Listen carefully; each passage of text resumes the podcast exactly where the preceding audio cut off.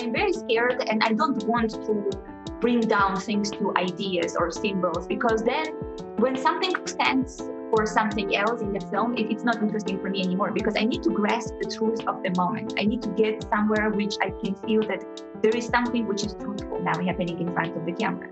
So even when I finish writing the script and then I, I when I work with with the actors, I do a lot of rehearsals and I do a lot of workshopping the script with them. And I am always write, rewriting the script. And I really wanted to get to know the main actress because I think that she brought a lot to the character in terms of the interpreting or not interpreting the character at the same time. What she's holding back was sometimes more interesting for me than what she's actually presenting to the camera. So I really needed to get to know her, like how is she as a person? Because I do believe that camera reads who we are as humans, despite us also being. She's a great actress, but the camera gets beyond that also. Willkommen zu einer neuen Ausgabe. Mubi Monday. So, das war jetzt mal ein bisschen langsamer, der Einstieg, denn heute geht es um einen langsamen Film und zwar um Beginning von Dea Kolumbika-Shivili. Sie ist eine georgische Regisseurin und der Film spielt auch in Georgien und in ihm geht es um Jana, eine Frau, die in einer Glaubensgemeinschaft der Zeugen Jehovas lebt und dort geht es so ein wenig rund, denn äh, man beginnt mit dem Film mit einem Gottesdienst in einem kleinen Glaubenshaus und dort äh, wird ein Brandanschlag verübt. Dieser Brandanschlag, der bringt diverse Ereignisse ins Rollen, die sowohl ihr persönliches Leben als auch das Leben der Gemeinde ja sehr stark beeinflussen. Und dem folgt man im Laufe des Films in einem sehr gemäßigten Tempo. Bevor wir jetzt aber näher über den Film reden, vielleicht eine Sache vorweg. Mubi Monday ist nicht nur der Podcast, bei dem wir über Filme sprechen, die auf Mubi verfügbar sind, sondern vielleicht auch der community-nächste Podcast, den es gibt. Denn es gab letzte Woche auf Instagram auf der Seite von Podcasts-Schaltwerk eine Umfrage, über was wir denn so reden wollen. Und da haben wir eine Antwort bekommen. Und zwar vom guten äh, Pöti. Grüße gehen raus der uns gesagt hat, wir sollen doch bitte diesen Film schauen. Dieser Bitte gehen wir natürlich sofort nach. Und falls ihr irgendwie Wünsche, Empfehlungen, Feedback oder so habt, dann könnt ihr die auch gerne da anbringen, aber auch auf der Instagram-Seite von äh, Dispositiv UBT, auch alles zusammengeschrieben, oder an unsere E-Mail-Adresse mubimonday at gmail.com. So, so viel dazu. Und nun geht's aber los mit dem Film. Man könnte sagen, Beginning. Was? Ach. Ja, dann beginne ich mal. Ähm, nämlich, glaube ich, lässt sich meine Seherfahrung am besten anhand von der Hauptfigur Jana irgendwie aufwickeln. Hm, der folgt man, wie du ja schon gesagt hast, den ganzen Film über eigentlich ähm, immer so aus einer recht sicheren Distanz. Also die Kamera steht irgendwo ja fest und blickt dann einfach auf die Figur. Dadurch hat man eben auch so eine gewisse Beobachtungshaltung und fühlt sich dann natürlich auch irgendwo äh, recht sicher als Zuschauer. Also wir können auch später gerne noch ein bisschen mehr über hm, das, was die Kamera macht, reden, weil, weil, ich das auf jeden Fall sehr, sehr interessant fand. Ähm, aber jetzt eben auf Diana so bezogen, mh, hm, war ich mir dann schon irgendwo sicher, ja, okay, ich weiß schon, so was ihr Deal ist. Also man, sie sagt auch selbst, dass sie irgendwie sich sehr verloren oder auch so äh, sich selbst kaum wiedererkennt und eben in so einem, in so einer Schwebe irgendwo drin ist oder ja, irgendwas in der Richtung. Und da hatte ich schon das Gefühl, ja, okay, ich weiß, wer diese Figur sein soll oder was da jetzt eben mit ihr ist. Mm, wird eben auch von der Bildsprache immer sehr so eine gewisse Leere eben vermittelt. Und das ging mir eigentlich so bis zur Hälfte vom Film, vielleicht ein bisschen länger. Und dann hat es so ein bisschen abgenommen. Und das fand ich sehr interessant, weil obwohl man weiterhin immer noch so, so diese beobachtende Distanz hatte, wurde ich so ein bisschen unsicher, was ich jetzt eigentlich wirklich über die Figur weiß, ob man da wirklich so leicht in ihren Kopf reinschauen kann. Ja, und ähm, dann, dann während der zweiten Hälfte von dem Film, der wirklich sich sehr, sehr langsam anfühlt und das auch irgendwo auf eine recht bewundernswerte Weise macht, habe ich dann die ganze Zeit gesucht, wo ich mich wirklich festhalten kann an der Thematik, was um sie herum geschieht, dass ich sie irgendwie äh, wieder leichter zuordnen kann. Und im Endeffekt ist es mir dann doch bis zum Schluss nicht gelungen. Also das Letzte, was man von ihr sieht, ist auch ihr Hinterkopf, der dann doch irgendwie nichts über sie verrät. Aber das ist dann irgendwie, wenn ich so zurückschaue, genauso aufschlussreich, wenn man ihr direkt ins Gesicht filmt und ich da eigentlich auch nur drauf projiziere, was ich jetzt meine, von dieser Figur zu wissen. Und das fand ich doch ziemlich beeindruckend. Also ich habe da ähm, jetzt in Filmen nicht so oft so bewusst darüber nachgedacht. Und das wurde mir dann doch irgendwie so aufgeführt und habe mich dann auch in so einem Modus dagelassen, dass ich eben jetzt so vereinzelte Dinge, die die Regisseurin macht, mir anschaue und das irgendwie versuche in einen Kontext zu bringen oder irgendwie Sinn draus zu machen, aber dann irgendwo auch mir eingestehen muss, dass es gar nicht so eindeutig geht, logischerweise, wie es ja immer bei ja, Interpretationen ist. Und das an dieser Hauptfigur fand ich doch sehr eindrucksvoll. Also insgesamt hat mir der Film auch äh, sehr, sehr gut gefallen, wobei ich eben auch einige Fragen habe.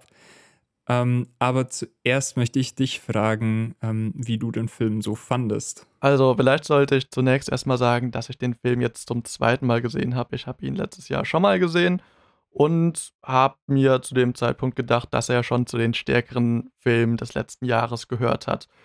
Dem würde ich nach wie vor zustimmen. Ich mag ihn nach wie vor sehr.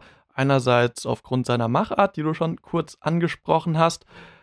Andererseits aber auch, da er uns eben erstmal sehr unvoreingenommen auf diese Glaubensrichtung schauen lässt. Also man hat ja ein Bild von den Zeugen Jehovas vor Augen, behaupte ich jetzt einfach mal, oder ich zumindest habe das.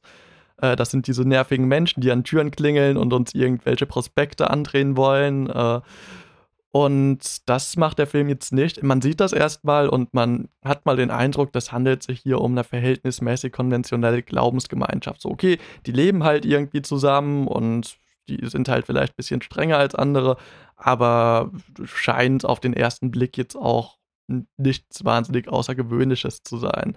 Das ist einfach erstmal auch ein sehr interessanter Blick auf diese Gemeinschaft, den er irgendwie ja sehr, sehr interessant fand, weil das was ist, was ich so in der Form bisher selten gesehen habe. Aber ich glaube, wir sollten uns vielleicht wirklich erstmal auf diese Machart des Films konzentrieren, weil ansonsten äh, tippeln wir da ewig drum rum und sagen so, ja, ja, und die Machart und so weiter.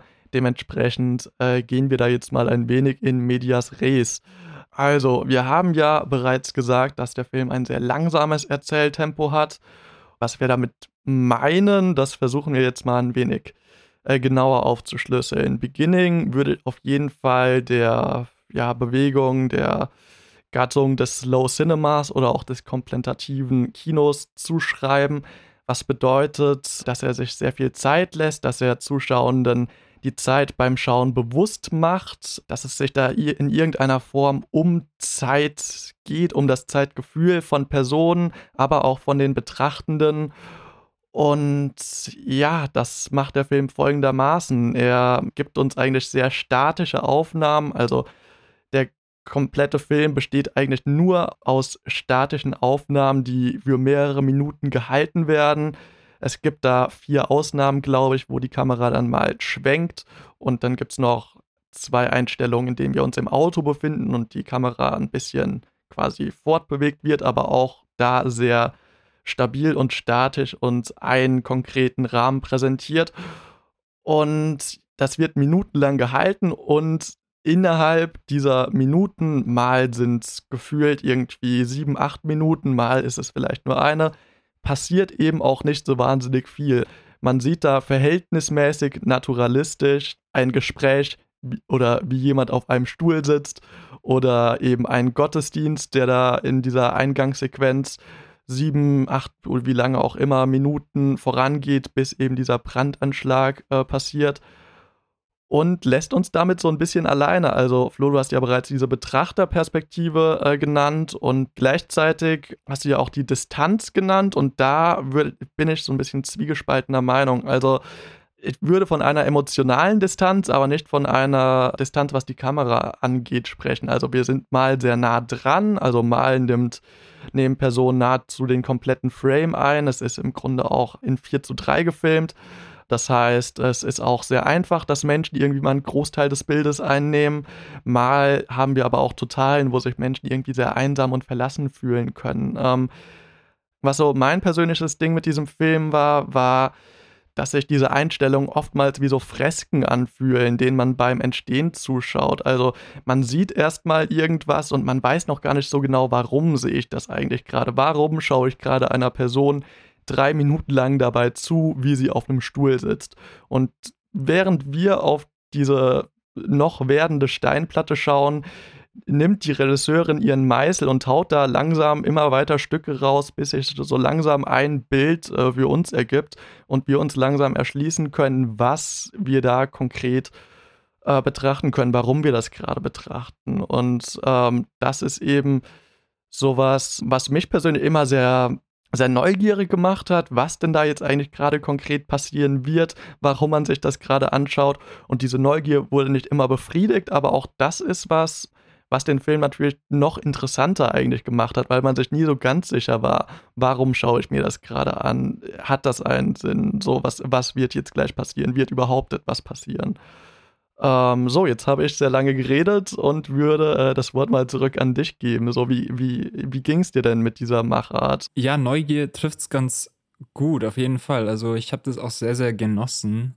Ähm, manchmal war es aber dann auch schon sehr belastend. Also diese Aufnahmen fühlen sich dann teilweise auch so an, als wäre man da irgendwie mh, hm, festgespannt und musste das jetzt anschauen. Also die erste lange Einstellung ähm, hat man ja auch so ein bisschen dieses Gefühl, dass man dann ganz hinten in der Kirche sitzt und da auch nicht den Kopf bewegen kann, natürlich, und fest in seinem Blick ist. Und dann sieht man aber an der linken Seite eben Jungen, die den Blick abwenden können. Und ähm, da habe ich dann doch recht oft dran gedacht, dass gerade in späteren Szenen, äh, wenn man zum Beispiel einen Slowpan hat, eben zur Seite und man darauf wartet, was sich da äh, rechts von einem dann ergibt, dass sich dann doch enorm spannungsvoll gestaltet. Also ich bin da dann doch teilweise irgendwie kurioserweise, obwohl es so ein langsamer Film ist, dann irgendwie ganz unruhig da gesessen,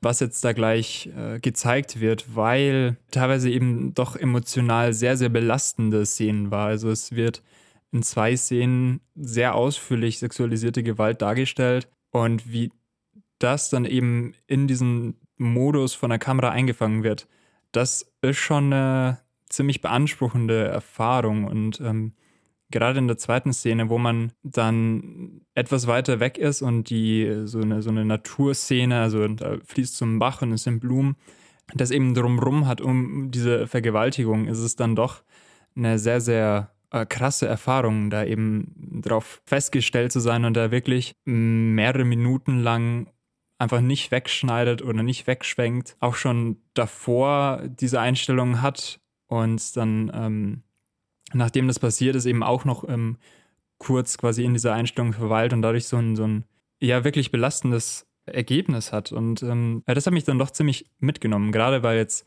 ich habe jetzt noch nicht wirklich viele Slow Cinema-Filme gesehen, aber da, wo ich es gesehen habe, waren es dann keine Szenen, die von ihrer Spannung gelebt haben. Und Vielleicht habe ich das auch anders erlebt als du jetzt, aber ähm, für mich war das dann doch in vielen Fällen extrem einnehmend. Äh, nö, ich glaube, da geht es uns sehr ähnlich. Also ist ja eigentlich erstmal ganz interessant festzustellen, dass eben so, also so eine statische Aufnahme, die einfach Dinge lange am Stück zeigt, auch eine sehr immersive Wirkung haben kann, beziehungsweise ein eben doch so eine Sogwirkung irgendwie mit sich bringen kann. Also oftmals wird ja eher von so Action-Kino oder so gesagt, dass es einen so mit in den Band zieht und dass man äh, sich so mit dabei fühlt. So mit dabei fühlen ist hier vielleicht der falsche Begriff. Es ist dann doch eher so dieses Betrachtende, was hier eine Rolle spielt.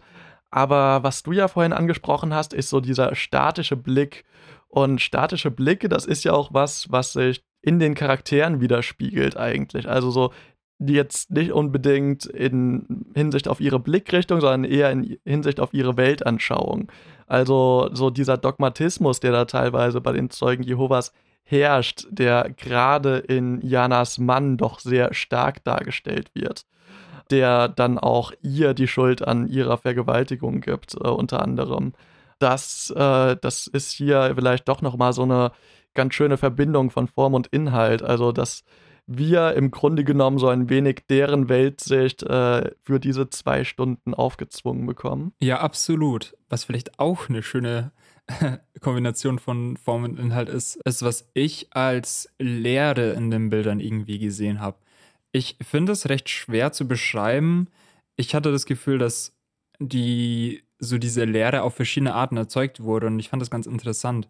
Also zum einen hat man natürlich, hm, wie man sich es auch vorstellt, irgendwie, dass man die Charaktere vor einer recht kargen Wand irgendwie stellt und dann äh, ist die Assoziation ja doch ganz naheliegend und es geht ja auch um so eine emotionale Aushöhlung, habe ich dann doch immer wieder das Gefühl, gerade eben bei Jana. Aber was ich auch sehr interessant fand, ist, dass ich das Gefühl hatte, dass irgendwie so eine gewisse Herausstellung oder Isolation durch den Blick in den Raum irgendwie ähm, erzielt wurde. Also, dass man die Objekte, ähm, auch wenn quasi links und rechts noch was zu sehen war, dass da so viel Entfernung zwischen ähm, der Protagonistin und den Objekten eben in den Raum hinein waren, dass dadurch eben wieder so ein bisschen der Abstand äh, dargestellt wurde. Und das ist was, das hätte ich sicher nicht so gesehen, wenn die Bilder nicht so lang anhaltend wären. Und ich habe das auch noch nie irgendwie davor so bewusst wahrgenommen, aber das war dann doch irgendwie das, was ich mir dabei gedacht habe, allgemein, eben wie da häufig eigentlich damit gespielt wird, dass man eben in den dreidimensionalen Raum reinfilmt und das natürlich auf nur einem 2D-Bild eben wahrnimmt. Also da wird auch öfters mal mit der Schärfe ein bisschen gespielt, dass ähm, eben unscharf gestellt wird, bevor man überhaupt sieht, auf welchem Punkt sich das ähm, ja einzielt. Und ich finde, das hat sich dann doch irgendwie für mich in diese Lehre ganz gut mit eingefügt. Aber ich bin auch nicht so hundertprozentig sicher, wieso das jetzt diese Wirkung hatte, weil ich eben auch mir vorstellen kann, dass es auch eine andere Wirkung hat. Welche Wirkung hat es denn für dich? Ich glaube, wir sind uns da ver verhältnismäßig einig. So, also es, es wird ja teilweise einfach in leere Räume hineingefüllt, die dann erst irgendwie nach einigen Minuten mit Inhalt gefüllt werden. Und bis dahin bekommt man ab und zu ein wenig Ton, ab und zu auch überhaupt nichts. Und man darf sich einfach mal fragen, so, was soll denn das jetzt eigentlich gerade? Und auch wenn Menschen dann erstmal drin sind, so, also zum Beispiel in Janas Haus sind die Decken so wahnsinnig hoch, dass die selbst noch wie so ein Kind aussieht, wenn sie da irgendwie so nachts durch diesen Gang schleicht.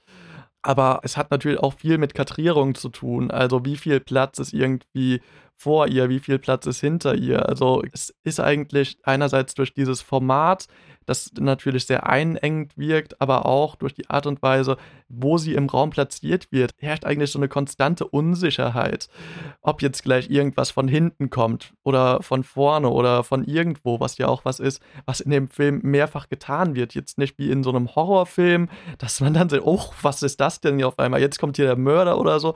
Also das hat dann fast so was Nebensächliches, so, ja, jetzt kommt da halt irgendjemand rein oder so.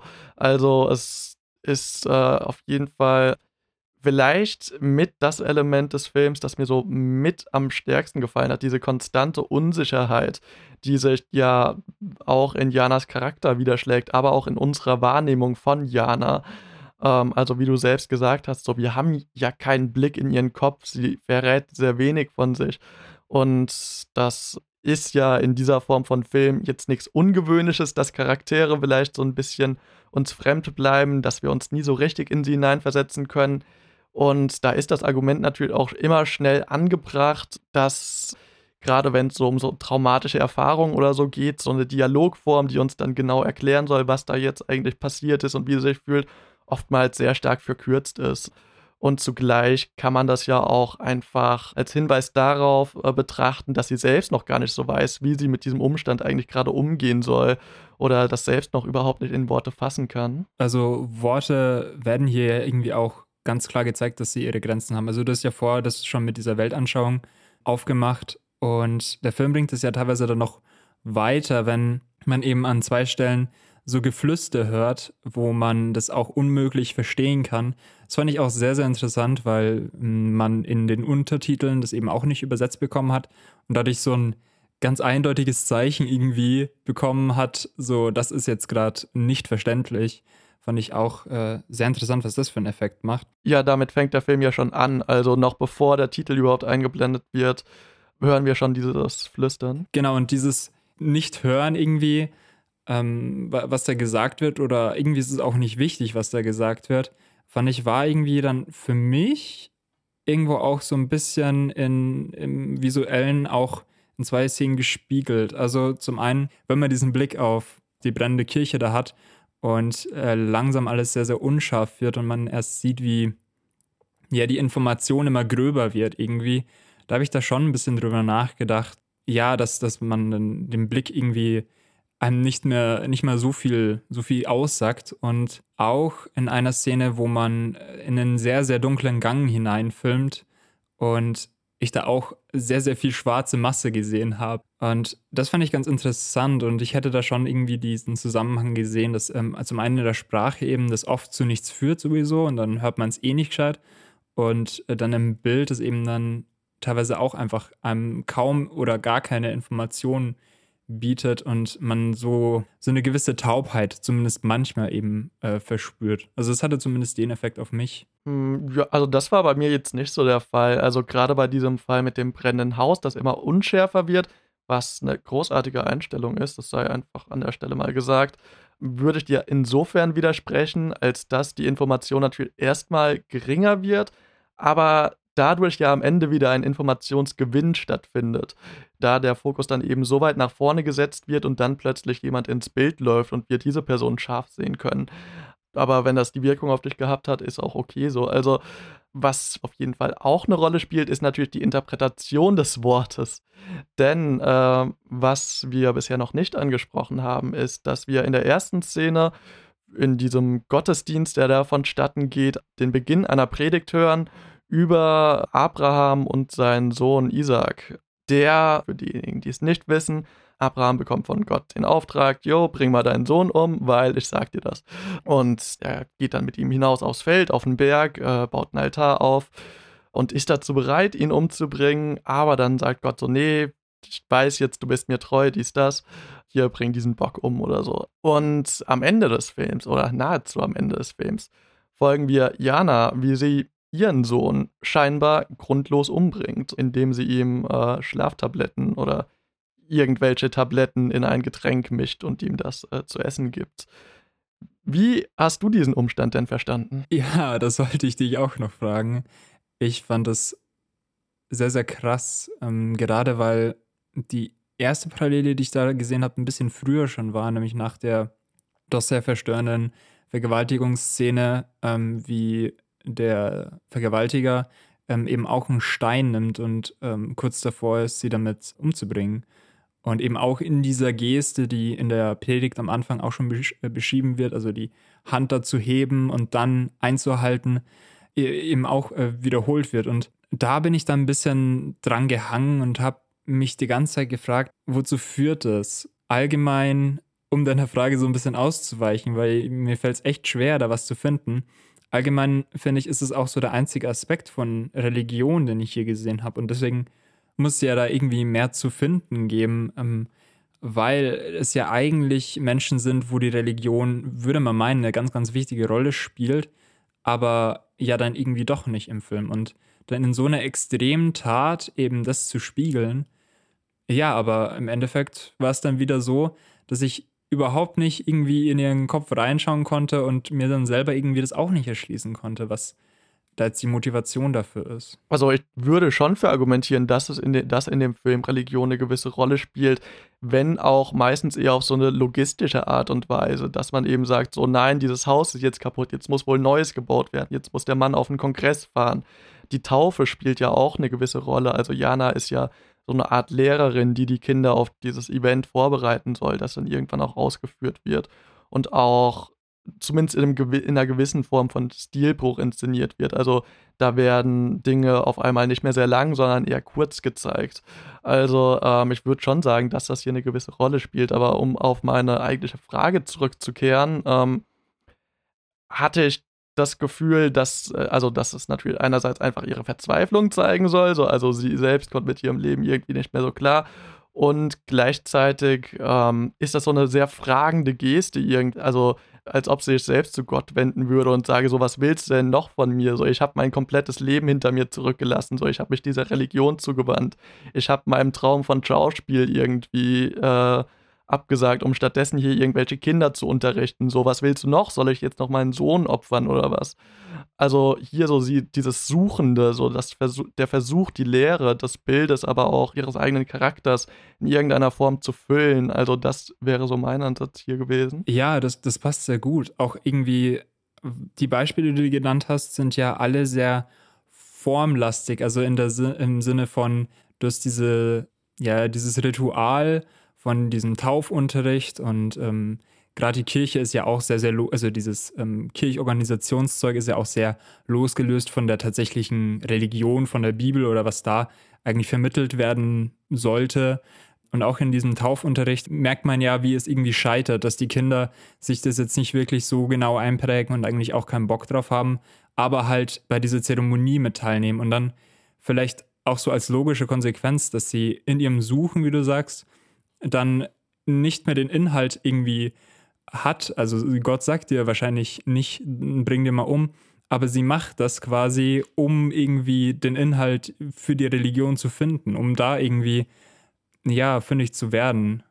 Ja, ich glaube so, also das ist jetzt irgendwie doch eine, eine Sicht drauf, die mich dann irgendwie auch zufriedenstellt, glaube ich. Aber doch trotzdem was, was einem irgendwie, glaube ich, eine ganze Zeit in Erinnerung bleiben wird, weil es zum einen doch recht krass ist und eben auch so, so unscharf zu, zu erkennen ist. Ja, es ist ja auch komplett unterinszeniert. Also wie halt nahezu alles in dem Film, aber um das mal kurz zu erklären, also wir sehen, wie sie ihm dieses Getränk gibt, dann gibt es einen Schnitt, sie sitzt auf einem Stuhl, der, ihr Mann kommt rein, fragt so, jo, warum ist der schon im Bett? Dann sagt sie halt, ja, ich hab den umgebracht. Und dann sitzt sie da noch zwei Minuten und dann gibt es wieder einen Schnitt. Allgemein, also dafür, dass es ein Regiedebüt ist, ist schon krass, wie viel Power und Überzeugung da dahinter steckt. Also ich fand, es war jetzt echt wirklich schon ein ziemlich eindrucksvoller Film und auch ein Film, der sich nicht irgendwie unsicher war in, in, in der Richtung, äh, die der da einschlägt oder so. Doch hat mich äh, sehr überrascht, dass es eben, ja, da so viel dahinter steckt irgendwie. Ja, also ich glaube, von der guten Frau kann man auf jeden Fall noch eine ganze Menge erwarten. Bevor wir zum Ende kommen, äh, würde ich aber sagen, müssen wir vielleicht noch auf das Ende des Films zu sprechen kommen, das ja direkt auf diese Einstellung, die ich gerade geschildert habe, folgt. Und zwar äh, sehen wir Janas Vergewaltiger, äh, wie er sich auf einer Jagd befindet, glaube ich, und durch die Wälder streift und plötzlich in einer felsigen Gegend ankommt. Und plötzlich legt er sich auf den Boden und liegt und liegt und liegt und äh, wird langsam selbst zu Stein oder zu Asche. Man weiß es nicht so ganz genau, bis, bis er dann komplett grau ist und in sich zusammenfällt und in den Rillen des Steins versickert, was dann das letzte Bild des Films ist. Ja, ist ja ganz klar, ne? Also muss man, muss man gar nicht erklären. Ist eigentlich selbsterklärend ich bin jetzt nicht der bibelfesteste Mensch. Ähm, ich, ich, hatte 13 Punkte Rallye-Abi, aber es war auch Thema Religionskritik, das ist mir jetzt sehr zugute gekommen. Ähm, es, es, gibt natürlich solche Thematiken in der Bibel, so dies, das, zu Salzsäulen erstarren, äh, hier, sowas gab es mal und so weiter, aber ich glaube, darum geht es gar nicht so stark, sondern vielleicht muss man das im direkten Bezug zu der Szene davor betrachten. Sie hat ihren Sohn geopfert, er bekommt seine gerechte Strafe. Oder seine eine Strafe. Ach ja, doch, das ähm, irgendwie ja doch ganz passend, nachdem, also wie ich ja vorher gemeint habe, irgendwie so dieses wirklich religiöse, nicht eben die, das Drumherum, sondern tatsächlich der Glaube oder die Wunder irgendwie da überhaupt keinen Ausdruck bis ganz zum Schluss irgendwie finden. Und so zu enden, dass man mit sowas krassen und verstörenden dann Erfolg hat, ähm, ja, wieso nicht? Ja, also es kann auch sein, dass ich hier irgendwas übersehe. Ich bin jetzt nicht der Religionsexperte. Vielleicht gibt es hier auch irgendein Bildnis, das dem Ganzen irgendeine poetische Schönheit oder so gibt. Dann habe ich sie leider übersehen. Aber was will man machen? Dieses Zurück zum Stein zurückkehren ist ja vielleicht auch insofern ganz schön, wenn man so dieses Bild des Reliefs sich in Erinnerung ruft, dass man quasi zu Beginn des Films dabei zusieht, wie quasi aus diesem Stein eine Bedeutung geschaffen wird und äh, man dann am Ende des Films zurück zum Stein zurückkehrt. Mubi ist auch eine Plattform, zu der wir immer wieder zurückkehren, denn da gibt es jede Menge gute Filme, wie zum Beispiel Beginning, wie wir hier jetzt in etwas längerer Zeit als sonst herausgestellt haben. Nächsten Montag werden wir das wieder tun. Schauen wir mal, was kommt. Bis dann. Ciao.